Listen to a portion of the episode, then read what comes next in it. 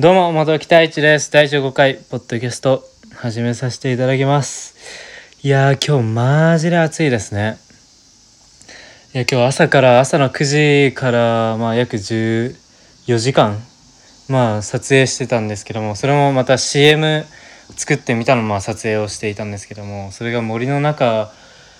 森の中つも、まあ、東京都内の、まあ、森の中なんですけども、まあ、そこで撮影しててもう暑い暑い。もう今日36度以上多分超えてると思うんですけども。いや途中もう熱中症かと思いましたね。もうずっとあの飲み物も飲まずにぶっ通しでやってたんで自分もまあカメラとカメラを持ちながらやっていて、まあ、出演してくれた方もまあ一応まあまあ走る演技とかもあったのですごくまあもう暑い中まあ、無事終えてまあ良かったんですけどももう皆さん大丈夫ですかね？暑すぎてもうみんな家から出たくないんじゃないですか？比較的自分夏は好きなんですけどもさすがに暑いですよね。まあ天気が良いのでいいんですけども。まあこれからああというよりまずその前にあれなんですよ。今やっとワクチンの予約が取れました。予約が取れたっていうよりも大学の、まあ、会場がやっとあの予約できるようになりましてで今予約してみたらもう4日後ですね。8月の31日にまあもう打てるということで。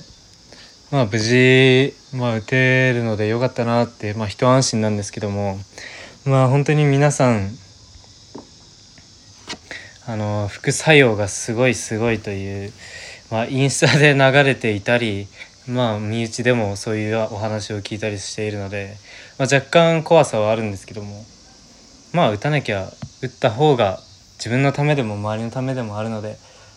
まあ人人安心ということでまあこれから打っていくんですけども。まあ、てな感じで今回10第15回ですね。もう15回ですねそういえば。15回目のポッドキャスト。まあ始めさせていただくんですけども今日は今日のテーマは自分のちょっとした人生の岐路についてお話できたらなと思っているんですけどもっていうよりもまずあの自分の身内家族とかにも、まあ、このポッドキャスト聞いて聞いてくれているんですけどもお話が長いということで、まあ、面白 もっと面白い話をしろって言われたんですけどもちょっとむずいっすね。一人っていうのもあるんですけども 面白い話自分もともとそういったタイプではないので面白いお話をする皆さんが思う面白いって何なんだろうってまあたびたび思うんですけどもやっぱちょっと難しいですね。まあ、なんでまあまあ、こんなあまり方向は転換せずにこんな感じで緩く少し語語りつつ、まあ、やっていこうかなと思うんですけども。ま、多分面白さを意識すると逆につまんなくなります。なるとは思うのでちょっとやめときます、ま、逃げてるわけじゃないんでそこはちょっとお許しを。ということで本日のテーマ自分のまあ岐路についてお話しするということなんですけども、まあ、自分の、まあ、まず最初にあの結論から言うと自分のきっかけは、まあ、2017まあ第1作目にも少しあのお話ししたんですけど第1作目の映像でも少しナレーションで、まあ、こういったお話はあったんですけども最初自分はロサンゼルスに大学2年生と2年生の時にまあ行きまし友達と行きまして、まあ、そこでのきっかけはまずスケートボードが趣味でスケートボードの聖地がまあロサンゼルスだったので、まあ、そこに友達と2人で、まあ、スケートボードのまあ友達でもあり、まあ、高校の友達でもある、まあ、方と、まあ、友人と一緒に行ったんですけどもまあ初日はすごく楽しくて。もうもちろん親がいないっていうことで親がいないことでやっぱり自分たちで、まあ、物事を決めて、まあ、結構開放感があったんですよね。しかもまああの家族がいない旅行っていうのも初めあ海外旅行っていうのも初めてではあったのでそういった意味でもすごく自由で開放感があってすごく初日からまあはっちゃけてはいたんですけどもあのー、まあ1日目にまあいろいろと回ることができてまああんまり怖い経験もしなかったのでまあ余裕余裕だな余裕をぶっこいてまあ夜遅くまでまあ夜遅くまで、まあ、外に出歩いたりしていたんですね。ロサンゼルスって結構あの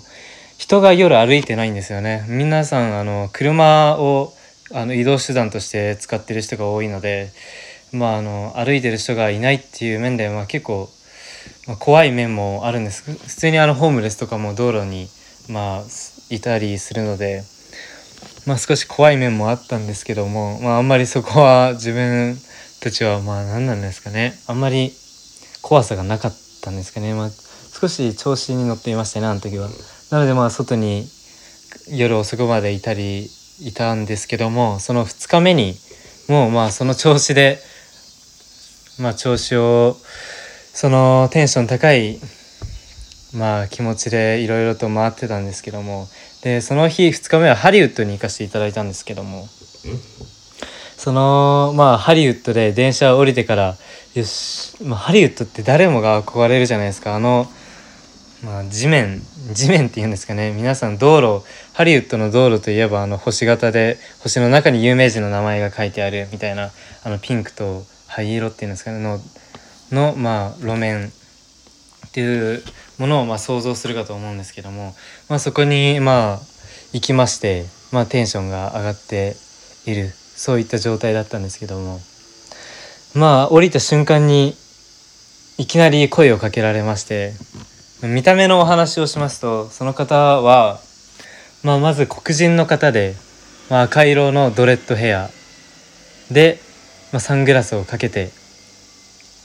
まあ、何かもう本当にラッパーみたいな方ですね。で身長もまあ高かったですね。まあその方にいきなり声をかけられましてまあ英語で「あなた日本人ですか?」とか「東京に住んでんの東京大阪」みたいな感じで、まあ、ノリノリに、お話話しかけられましてその時自分たちもまあもう調子に乗っていたのでその、まあ、うまく返答したんですね。その時自分英語を喋れなかったのでまあ返答したんですけどもまあそこで、まあ、流れでちょっとあのどんどんどんどん英語が英語でエスあのお話を話しかけられたのでどんどんそれがエスカレートして急に名前を聞かれたんですね。あのスペルを聞かれまして、